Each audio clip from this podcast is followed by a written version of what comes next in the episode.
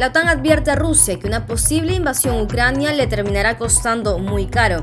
En Honduras no juramenta una, sino dos mesas legislativas del Congreso. Crece el escándalo en torno al ministro británico Boris Johnson tras descubrirse otra de sus fiestas. Biden insulta a reporteros sin percatarse que tenía el micro abierto. Y la NASA informa que la erupción del volcán en Tonga fue más potente que la bomba atómica lanzada sobre Hiroshima. Hoy es martes 25 de enero del 2022 y estás escuchando La Vuelta al Mundo en 5 Noticias, un podcast de Epicentro TV. Hola, yo soy Clara Elvira Ospina y esto es La Vuelta al Mundo en 5 Noticias. Advertencia de la OTAN. Hay quienes la llaman la nueva Guerra Fría. Las relaciones entre Rusia y Occidente se tornan cada vez más hostiles, como el clima en las fronteras orientales de Ucrania. La eventual invasión de Ucrania tendrá costos severos para Rusia, advirtió este martes el secretario general de la OTAN, Jens Stoltenberg, tras una reunión con los presidentes de Estados Unidos, Joe Biden, Francia, Emmanuel Macron, Alemania, Olaf Scholz, Italia, Mario Draghi, Reino Unido, Boris Johnson y Polonia, Andrzej Duda. La reunión giró en torno a la decisión de incrementar la presencia de tropas de la OTAN en Europa del Este, Polonia, Estonia, Letonia y Lituania. En primer lugar, Dinamarca se ha comprometido a enviar una fragata al mar Báltico y desplegar cuatro aviones de combate F-16 en Lituania, en el marco de la misión de vigilancia aérea existente en esa área. Francia tiene la intención de enviar tropas a Rumanía y Países Bajos desplegará dos aviones F-35 en Bulgaria a partir de abril. Además, también pondrá un barco y unidades terrestres en espera para la fuerza de respuesta de la OTAN. El Kremlin, por su parte, se declaró muy preocupado por la decisión de Estados Unidos de poner en alerta máxima a 8.500 soldados para una eventual movilización a la zona de conflicto. Observamos con gran preocupación estas acciones de Estados Unidos, dijo en su rueda de prensa telefónica diaria el portavoz de la presidencia de Rusia, Dmitry Peskov. Uh, you will then say the negotiations have failed, and uh, are you then prepared to take military action? Well, we're not speaking about military military action. Uh, this is you have to understand it. No one is threatening anyone with military action. This will be just a madness to do that. Agregó que todo lo que hace Estados Unidos informativamente y de hecho es agravar la tensión. Rusia insiste en esperar las respuestas por escrito de parte de Estados Unidos para continuar con la negociación, pero Estados Unidos ya dijo que no contestará nada por esa vía. Un juego de poder que, mientras tanto, mantiene a los habitantes de Ucrania en ansiedad permanente.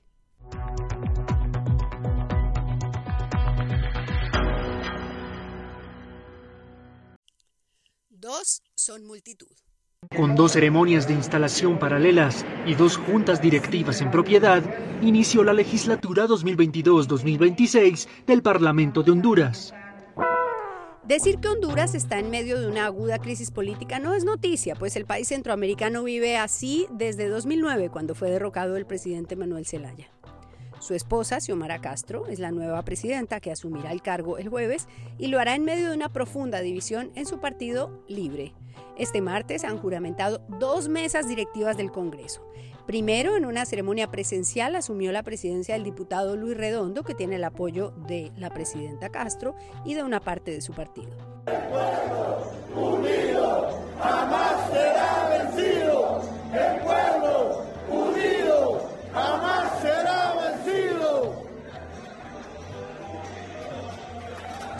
Este es el Congreso del Pueblo, señores no de la oligarquía oscura, sino del pueblo hondureño. Después, en una ceremonia virtual, asumió el cargo el presidente del Congreso, el diputado Jorge Cálix, que cuenta con el respaldo del partido del presidente saliente y de los tránsfugas del partido de la presidenta electa. Diputados y diputadas, dialoguemos. Si es preciso, repitamos la votación. Me someto cuando quieran de nuevo al escrutinio de los diputados sin golpes, sin insultos, sin gritos, con respeto, como hermanos. En la juramentación presencial completaron el quórum con congresistas suplentes y en la virtual estaban presentes 70 parlamentarios titulares del grupo del presidente saliente y de otras bancadas. El gobierno de Estados Unidos instó a los dirigentes políticos a encontrar una salida a la crisis. También el lunes hubo una manifestación a las afueras del Parlamento ante la crisis desatada por los diputados. Entonces considero que Estados Unidos ha hecho un papel de árbitro para que las aguas puedan bajar. Calix tiene el control de la cuenta de Twitter del Congreso que ha trabajado sin descanso para dar a conocer las incidencias de la jornada en la que inmediatamente empezó la discusión de cuatro proyectos de ley presentados por el propio Calix. Aún no está claro cómo se cumplirá la ceremonia de juramentación de la nueva presidenta. A propósito, en Perú, una jueza le denegó al secretario de Perú Libre, Vladimir Cerrón, el permiso que había solicitado para viajar a Honduras a la posesión de la presidenta Castro.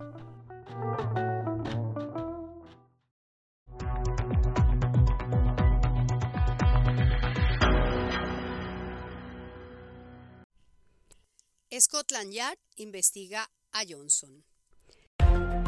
Una nueva revelación incrementa la presión sobre Boris Johnson. Según el canal ITV, el primer ministro británico celebró su cumpleaños en junio de 2020 con una fiesta en Downing Street a la que asistieron unas 30 personas, a pesar de que las reuniones sociales en interiores estaban prohibidas en aquel momento por la pandemia.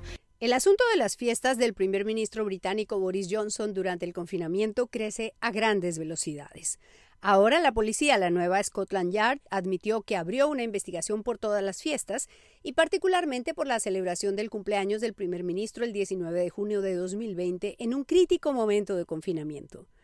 I can confirm that the Met is now investigating a number of events that took place at Downing Street and Whitehall in the last two years in relation to potential breaches of COVID-19 regulations. Lo que ya se sabe es que Carrie, la esposa de Johnson, compró una torta y organizó una celebración sorpresa por los 56 años de su marido con 30 invitados.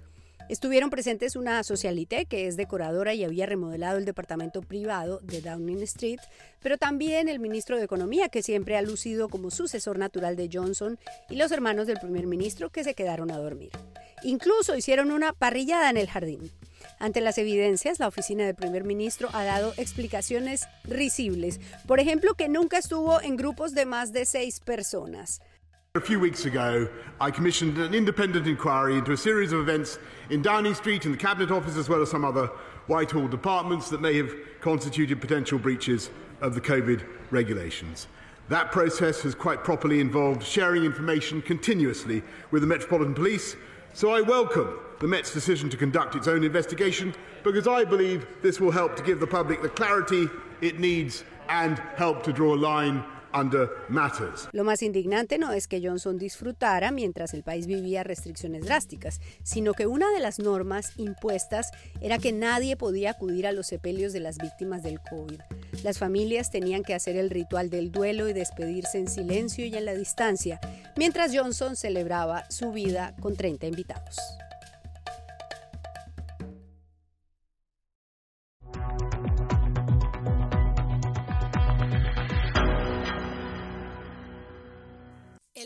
De Biden.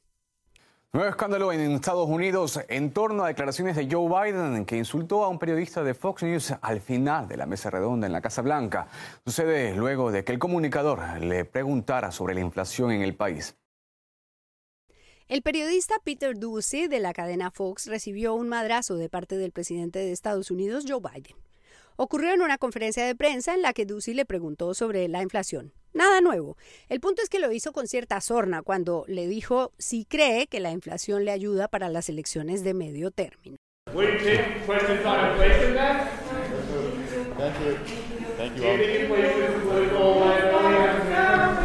That's a great asset.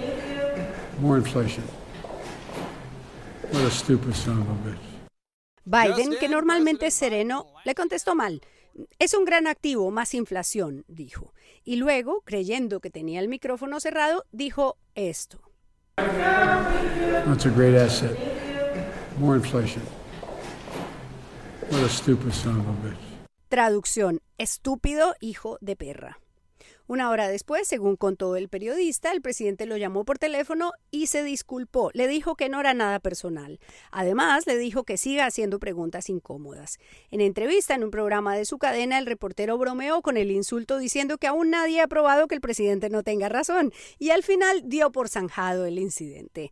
In the midterms, and then he said that, and I couldn't even hear him because people were shouting at us to get out, but somebody came up to me in the briefing room a few minutes later and said, did you hear what the president said?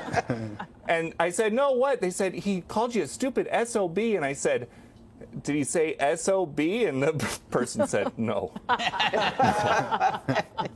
he did the elongated version. You know. Fun time. Uh, yep. So, Ducey, I think the president's right. You are a stupid SOB. Yeah, nobody has fact checked him yet and said it's not true. No one's given Pinocchios for that one. No, but.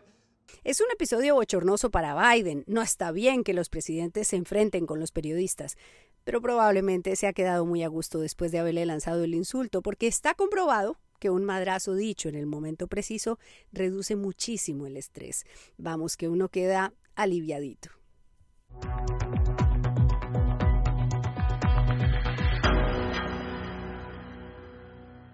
Más fuerte que Hiroshima. New details this morning on that massive volcanic eruption near Tonga last weekend. Scientists now say the explosive force was 600 times as powerful as the nuclear bomb dropped on Hiroshima, Japan in World War II. La erupción del volcán Tonga en el Pacífico fue mucho más potente que la energía desatada por la bomba atómica lanzada sobre Hiroshima en la Segunda Guerra Mundial, dijo este martes la NASA. Llegamos a un número equivalente a alrededor de 10 megatones de TNT, dijo a NPR James Garvin, científico jefe del Centro de Vuelo Espacial Goddard de la NASA.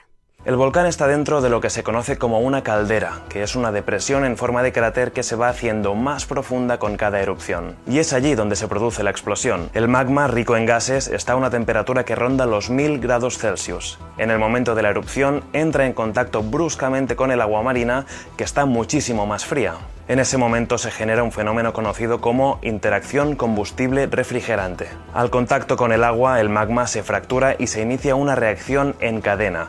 Cuando los nuevos fragmentos de magma fracturado entran en contacto con el agua, generan nuevas explosiones, que a su vez lanzan partículas y detonaciones a velocidad supersónica. Eso significa que la fuerza explosiva fue más de 500 veces la bomba nuclear lanzada sobre Hiroshima, Japón, y probablemente fue uno de los eventos más fuertes ocurridos en la Tierra en los últimos 100 años, reveló Michael Pollan, geofísico del Servicio Geológico de Estados Unidos, y concluyó que esta podría ser la erupción más fuerte desde la erupción del volcán indonesio Krakatau en 1883. La NASA dice que la erupción borró una isla volcánica al norte de la capital de Tonga, Nuka Alofa.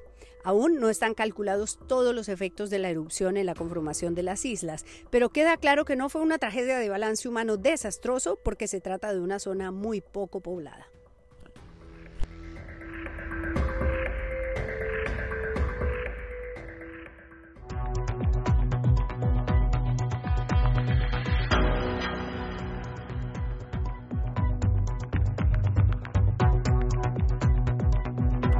Eso fue La Vuelta al Mundo en 5 Noticias, un podcast de Epicentro TV presentado por Clara Elvira Ospina. Para más de nuestro contenido, suscríbete a nuestro sitio web epicentro.tv y sé parte de nuestra comunidad.